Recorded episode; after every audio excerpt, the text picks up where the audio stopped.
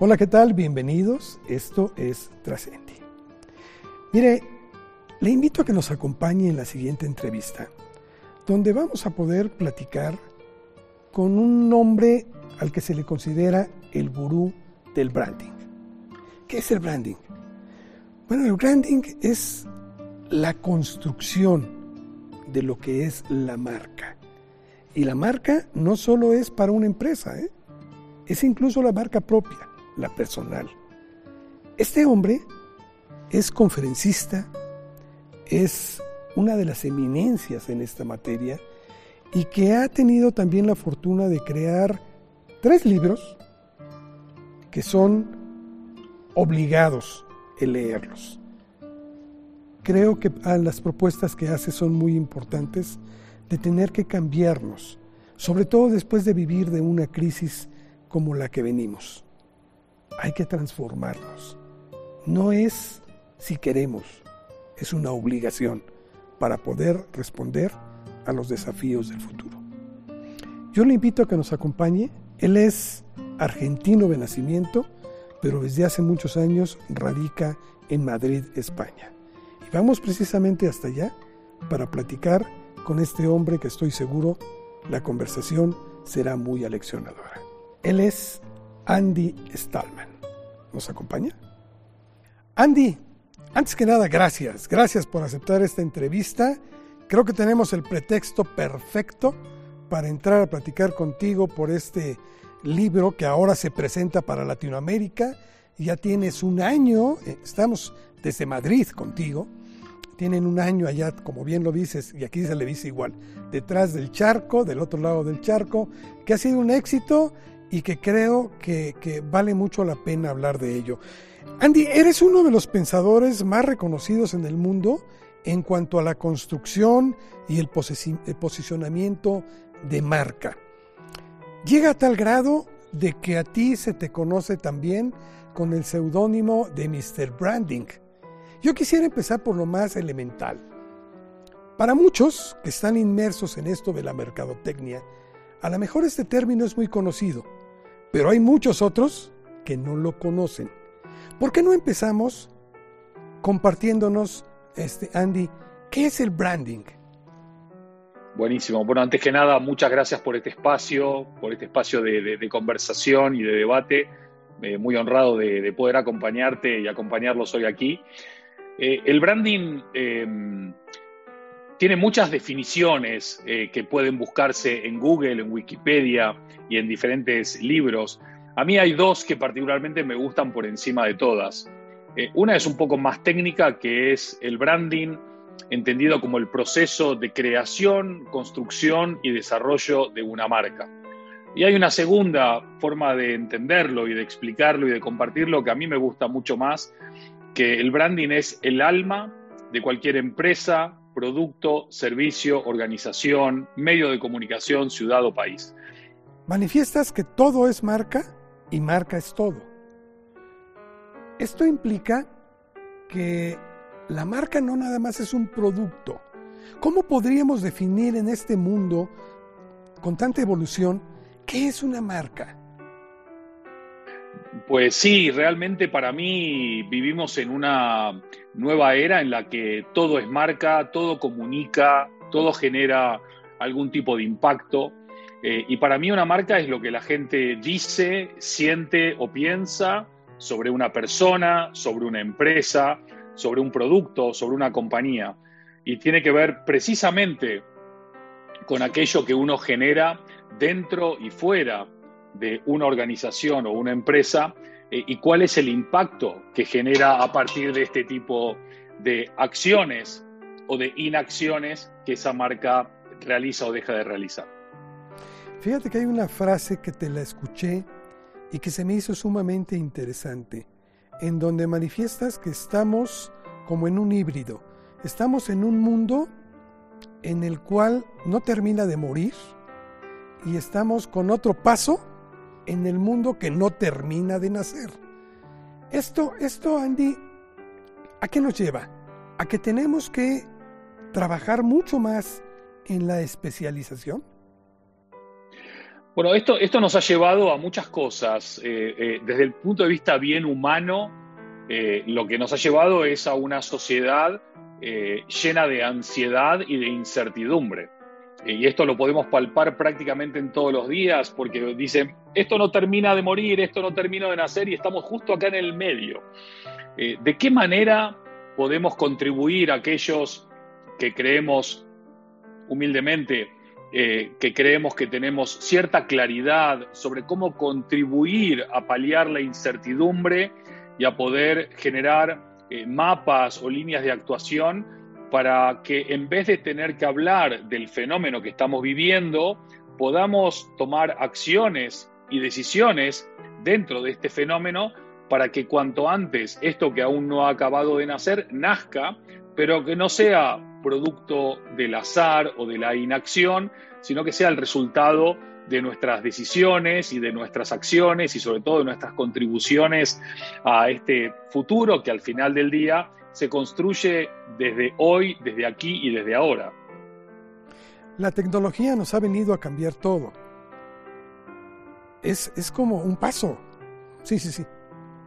Sí, eh, al, final eh, sin duda alguna la tecnología está aquí, eh, por lo menos en, México, en España, en gran parte del mundo, hay una gran parte del mundo que no tiene acceso a la tecnología, igual que tampoco hay una, tiene acceso a las vacunas, por decirlo de una manera muy clara.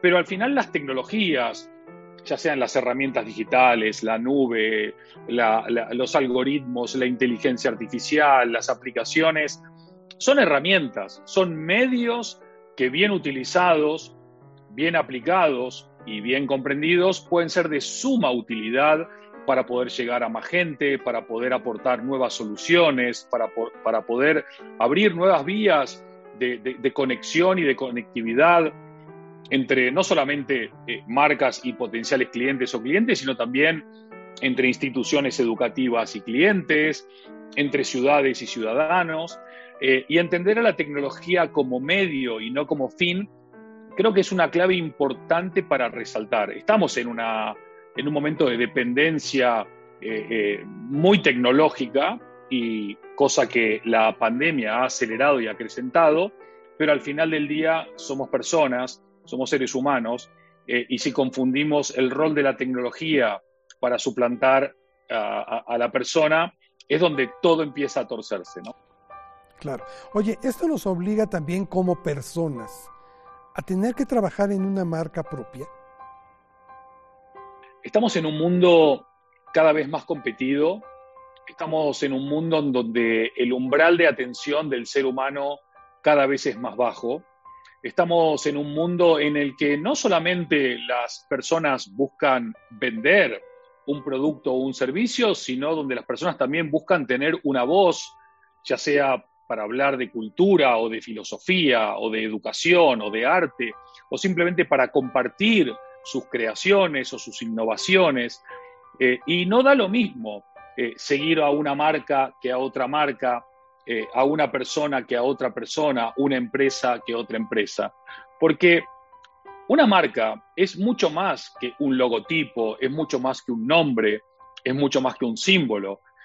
una marca tiene que ver con tu propuesta de valor, con tu promesa, con tu propósito, tiene que ver con lo que representas, tiene que ver con lo que haces, tiene que ver con tus principios y también con tu reputación y la confianza que generas y que inspiras.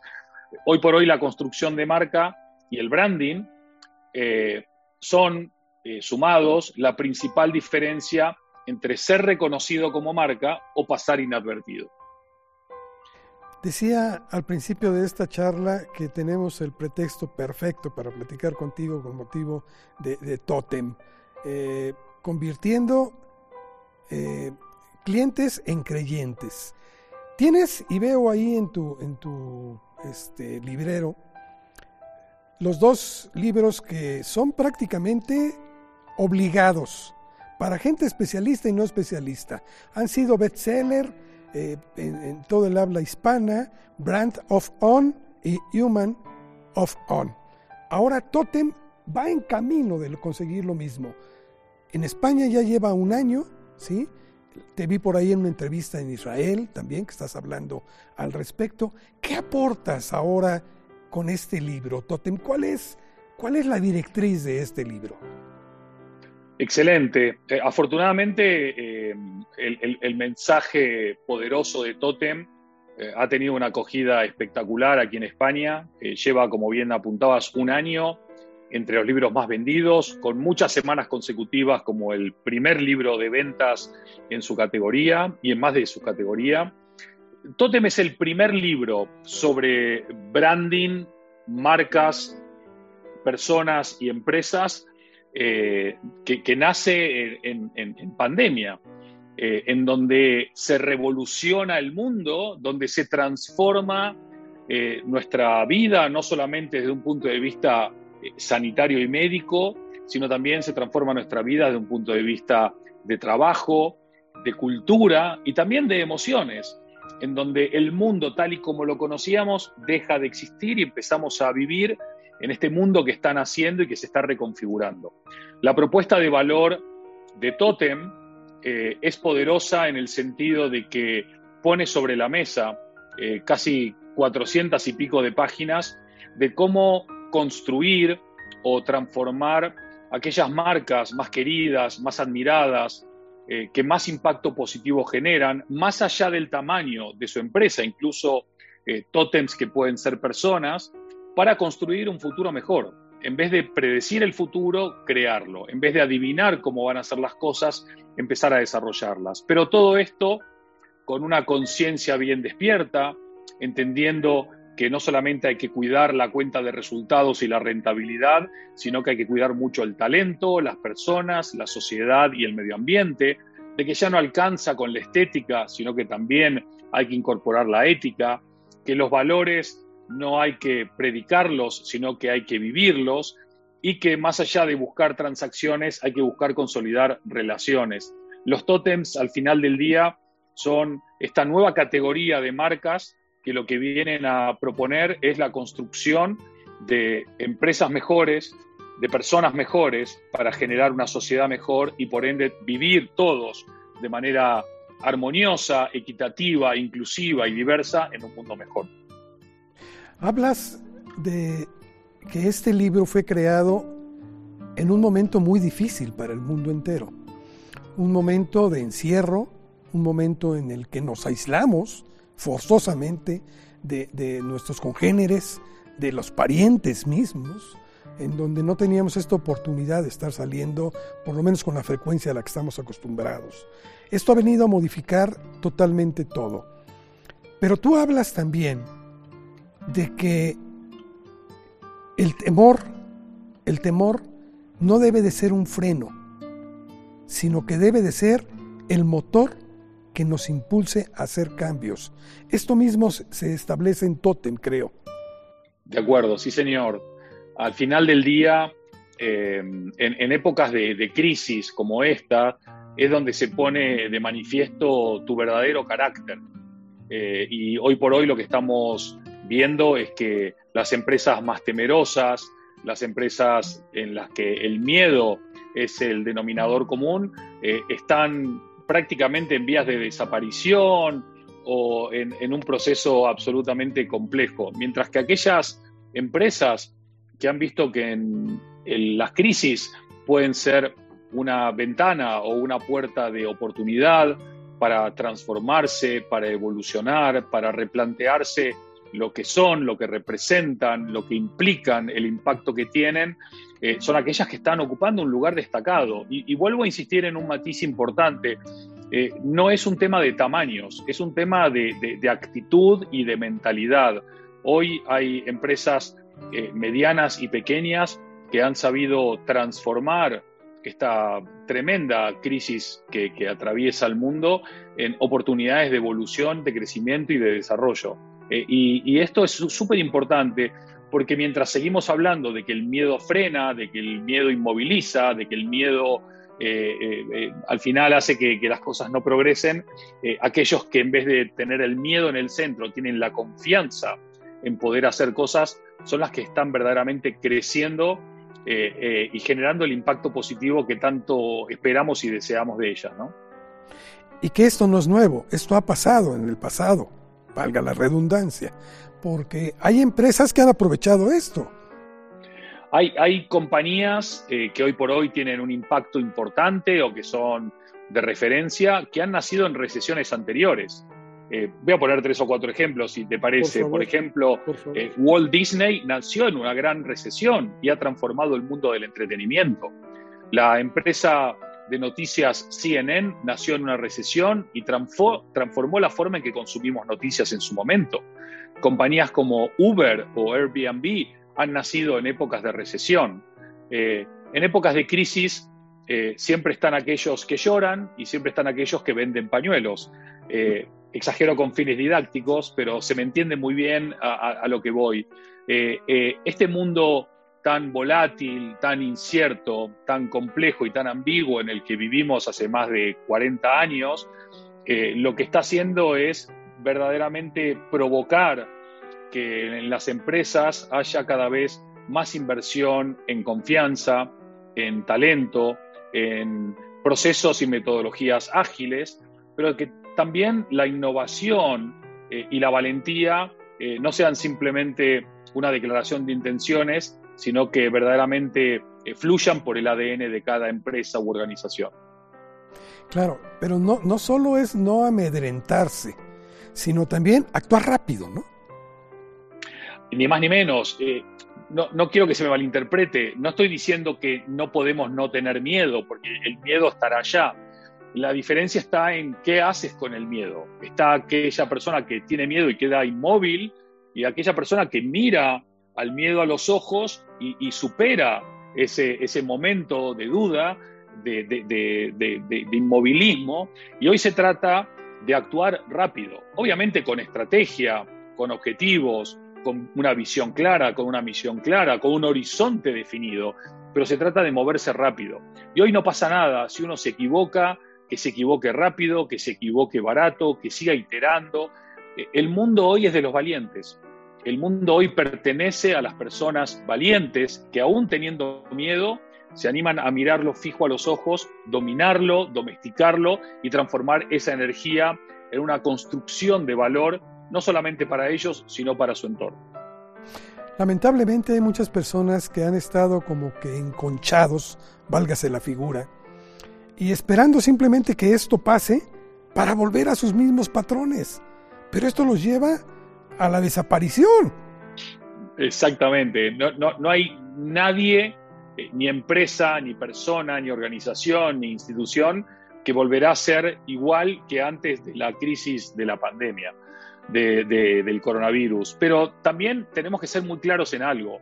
Eh, muchos creyeron eh, igual, que, que la pandemia iba a ser temporaria y lo será, pero antes habían pensado que la transformación digital iba a ser temporal, que Internet iba a ser temporal, que el mundo off más on iba a ser temporal, que la necesidad de invertir en talento iba a ser temporal, que el cuidado del medio ambiente iba a ser temporal, que la estética y la lucha contra la corrupción iba a ser temporal. Y lo que hemos visto y descubierto es que los procesos llevan su tiempo, las revoluciones llevan su tiempo y el impacto de las revoluciones no se tangibilizan o se manifiestan con un solo gesto o con una sola señal. Pero es súper importante comprender que hoy por hoy no hay que mirar para atrás. Hay que usar el pasado como trampolín, no como sofá. No para dormirse en los laureles, sino para entender qué, aprendizajes eh, podemos tomar de ese pasado para poner en valor eh, para seguir construyendo el futuro. Pero si alguien cree que en algún momento eh, estaremos inmunizados y podremos volver a ser igual que antes, esa persona debería ya mismo estar dedicándose a otra cosa, porque ese pasado no vuelve nunca más.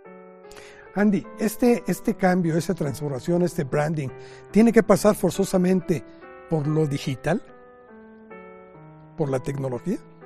Bueno, es, una, excelente pregunta, una, excelente pregunta más de muchas excelentes preguntas que, estás formulando. Hay una gran confusión. E, e, en, épocas de transformación eh, tenemos eh, a mucha gente que, se deja llevar quizás por, modas o por tendencias que generan confusión.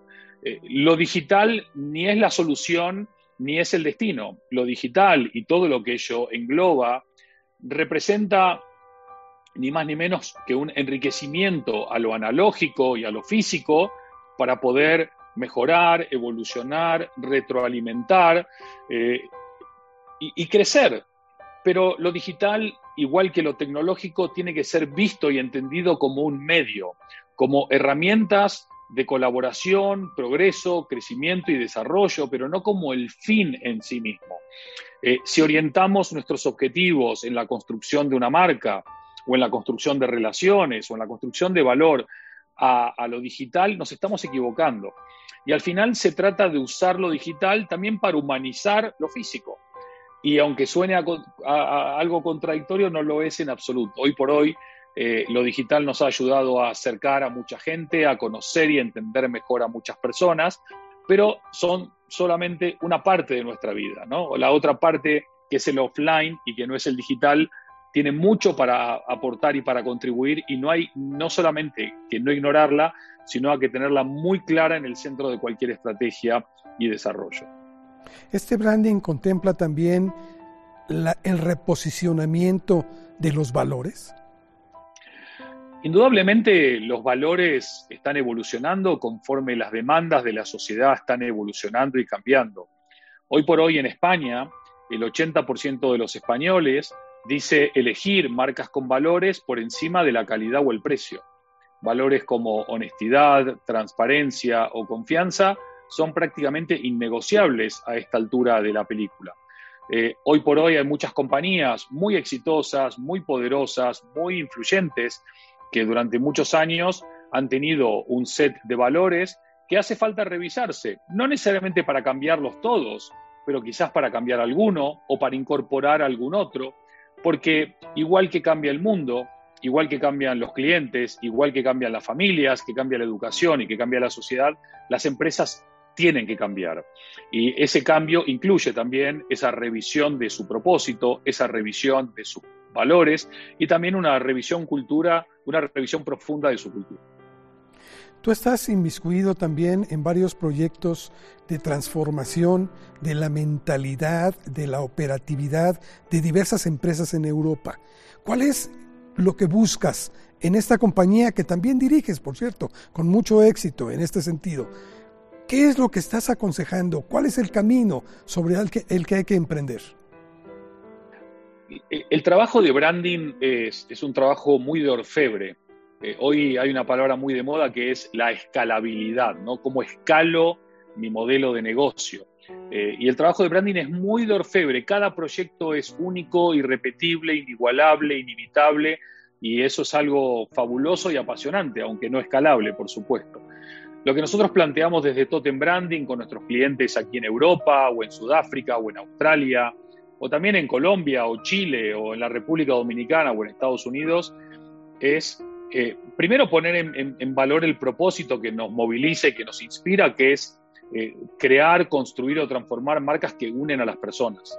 Los proyectos de transformación digital en el mundo han fallado porque han hecho foco en lo equivocado y el 95% de los presupuestos invertidos se ha ido a la basura y más del 80% de los proyectos ha fracasado. Estos son datos y no opinión. En esta época lo que hace falta en este tipo de procesos de transformación no es tener más datos, sino tener una nueva mentalidad.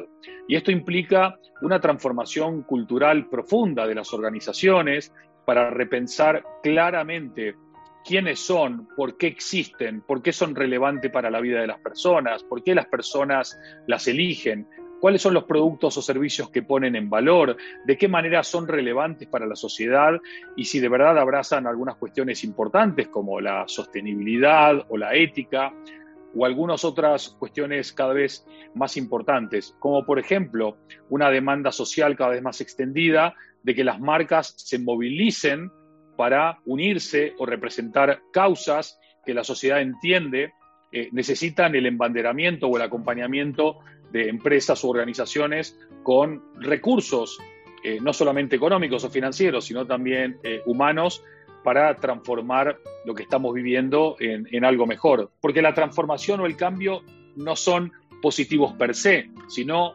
Fíjate lo que está pasando en Afganistán. Ha habido un gran cambio, pero el cambio claramente es a peor. Entonces, es importante el matiz cuando hablamos de cambio y de transformación también.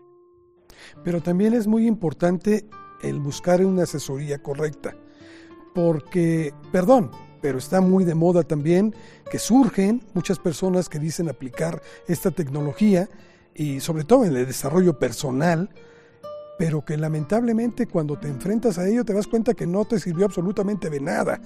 ¿Cómo poder distinguir en quien habla de veras y te da las herramientas necesarias, profesionales, y quien no las tiene?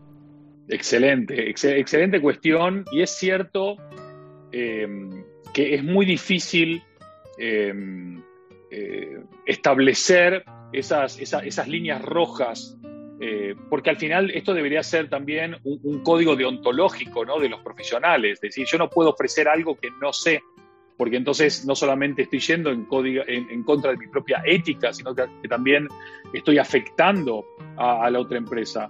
Para mí hay una pregunta eh, de tres palabras que ayuda a identificar eh, a los profesionales y a desenmascarar a los farsantes, que es ¿qué has hecho? Porque al final del día, eh, una de las cuestiones importantes que me han ayudado a construir valor, tanto con Brandofon como con Humanofon, como con Totem, es que a pesar de que yo tengo un bagaje académico importante, mi verdadera formación es en el frente de combate. Yo estoy trabajando proyectos de branding desde hace más de 25 años en los cinco continentes. Y lo que yo comparto y divulgo en mis clases, conferencias o, libros en este caso, son aprendizajes de verdad, de la vida real, con problemas reales, con clientes reales, en situaciones reales y con amenazas, desafíos y oportunidades reales. Y creo que esa es una pregunta que ayuda muy rápidamente. ¿Tú qué has hecho? y en función de lo que respondan, sabrás si quieres poner el futuro de tu compañía o de tu marca personal en manos de esa persona o no. ¿Qué visualizas al futuro en el corto plazo, Andy? En el corto plazo, en el plazo inmediato, eh, hay, un estudio que compartió el prestigioso medio The Economist, eh, que viene analizando crisis eh, voy a llamar de características similares a esta desde la peste negra de, París, de comienzos del 1800. Y esencialmente ellos enumeran que, hay tres denominadores comunes a lo largo de la historia. El primero lo estamos viendo, hay un, eh, turmoil, hay como un calentamiento eh, político y social en casi todos los países, polarizaciones, eh, eh, marchas, eh, enojos, inquietudes también, que se está viviendo en, casi todos los países del mundo, en, algunas zonas con más énfasis que en otras. El segundo es que la gente se pone muy creativa y muy innovadora, algunas por convencimiento y otras por, por, necesidad, y esto genera un florecimiento de propuestas y de soluciones y de nuevos proyectos que es espectacular.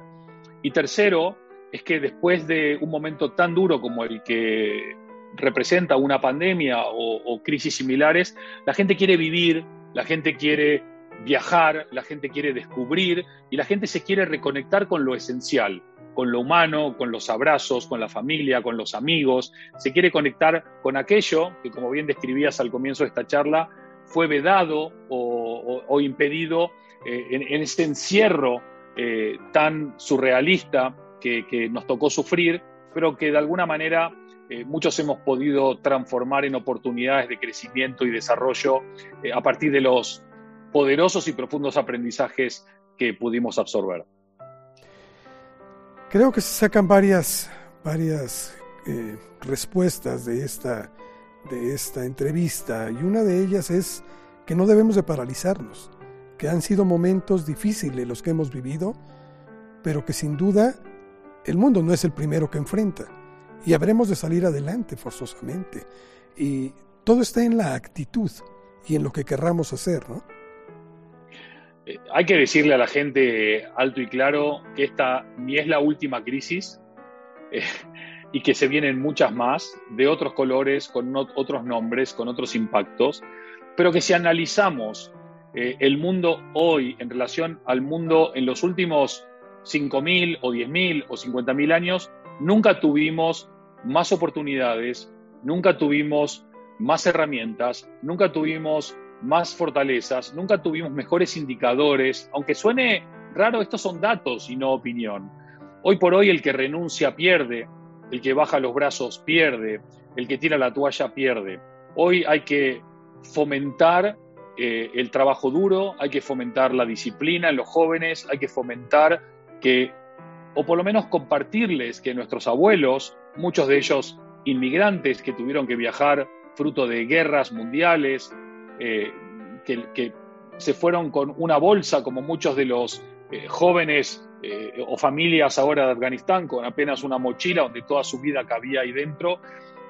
la vida sigue adelante, la vida continúa, la vida se abre paso y lo último a lo que tenemos que renunciar es a la esperanza, pero a la esperanza de la mano del sacrificio y de la entrega.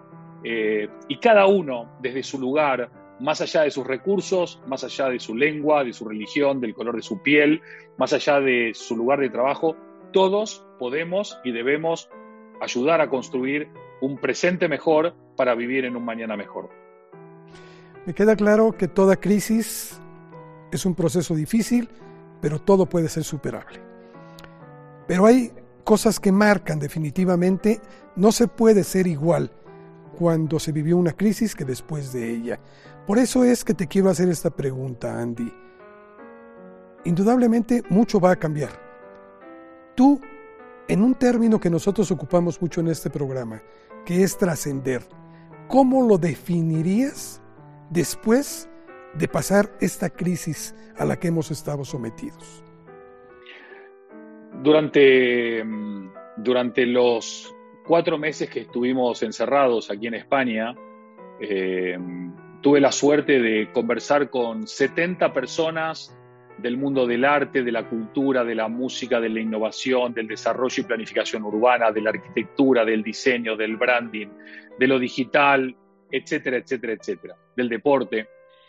Eh, una, una cosa en común que me llamó mucho la atención es que la mayoría de personas coincidía en que el ser humano tiene muy mala memoria y que tristemente muchos de los aprendizajes que hoy están muy candentes, con el tiempo se irán perdiendo.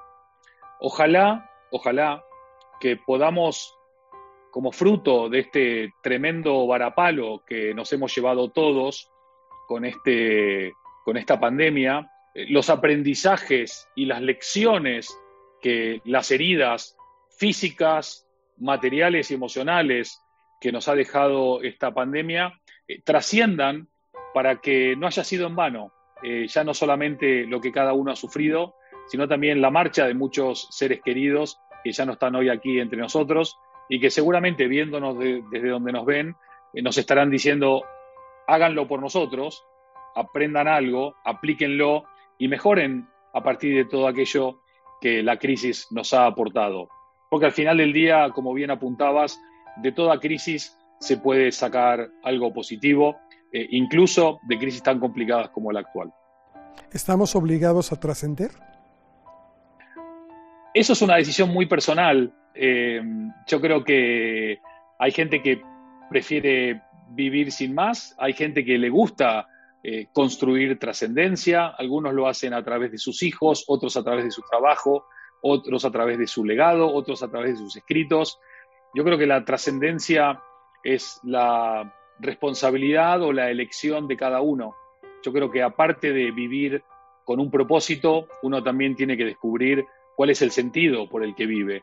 Eh, y la trascendencia, lo que tiene de poderoso, en mi humilde entender, es que dejas de ser egoísta, porque la trascendencia está pensando en mucho más allá del hoy, eh, para los que vienen mañana. Llama a los hijos, jóvenes, nietos o generaciones futuras. Y eso es un compromiso importante que va mucho más allá del aquí y del ahora. Andy, pues me queda nada más agradecerte por tu tiempo, eh, felicitarte por esta nueva obra, Totem, felicitarnos a todos por tener la oportunidad de poder consultarla, poder leerla. Y bueno, pues estamos a la espera de muchas otras obras más, porque te lo decía al principio, no salió aquí, pero padeces como un gurú, como un rey Midas, que todo lo que tocas lo conviertes en algo importante. Y creo que todas estas obras son de importancia, no solo para ti, sino para la gente que tenemos la fortuna de leerte. Muchísimas gracias por, por esas palabras. Eh, una, una, de las cosas eh, fabulosas que a veces pasa con, con las obras es que, por ejemplo, eh, tanto Brandofón, que se publicó en el 2014, o Humanofón en el 2016, de alguna manera vaticinaban, se adelantaban a lo que estamos viviendo ahora, tanto a nivel de empresa como a nivel de persona y de sociedad. Y muchas de las cosas que estamos viviendo, de hecho, en Humanofón hay un capítulo que habla de las pandemias globales como una de las 10 grandes amenazas para la humanidad. Pero lo bueno de, poder ser un, espectador de la realidad, pero mejor aún un protagonista de la realidad, es que uno tiene entre sus compromisos la, obligación moral y la responsabilidad de compartir el conocimiento con, con el mundo para que el aprendizaje que uno tiene, los demás puedan también utilizarlo y aplicarlo. Ojalá que eh, leyendo Totem, en este caso, eh, podamos seguir construyendo eh, un espacio de reflexión que indudablemente nos lleve a la acción, porque sigue valiendo mucho más un gramo de hacer que un kilo de decir. Muchísimas gracias por este espacio. Esa frase me encanta. Gracias, Andy. Te agradezco mucho la entrevista. Muy gentil. Muchísimas, muchísimas gracias. ¿Qué le parece? Sin duda, aleccionador lo que escuchamos. Este hombre maneja un discurso muy interesante. Nos da consejos que nunca están de más. El mundo nos quiso poner contra la espalda. Pero la verdad de la forma en que reaccionemos es como podemos devolver ese golpe que se nos ha dado. El mundo cambia. Tenemos que cambiar. No podemos permanecer estáticos para enfrentar lo que está por venir. Cosas buenas sin duda. Y creo que consejos como este son lo que nos ayuda. Por eso, aquí en Trascendi, en Universidad Humanitas, buscamos siempre traerle lo más importante del pensamiento, lo más novedoso de lo que acontece en México y en el mundo. Gracias por acompañarnos, siga con nosotros y hasta la próxima.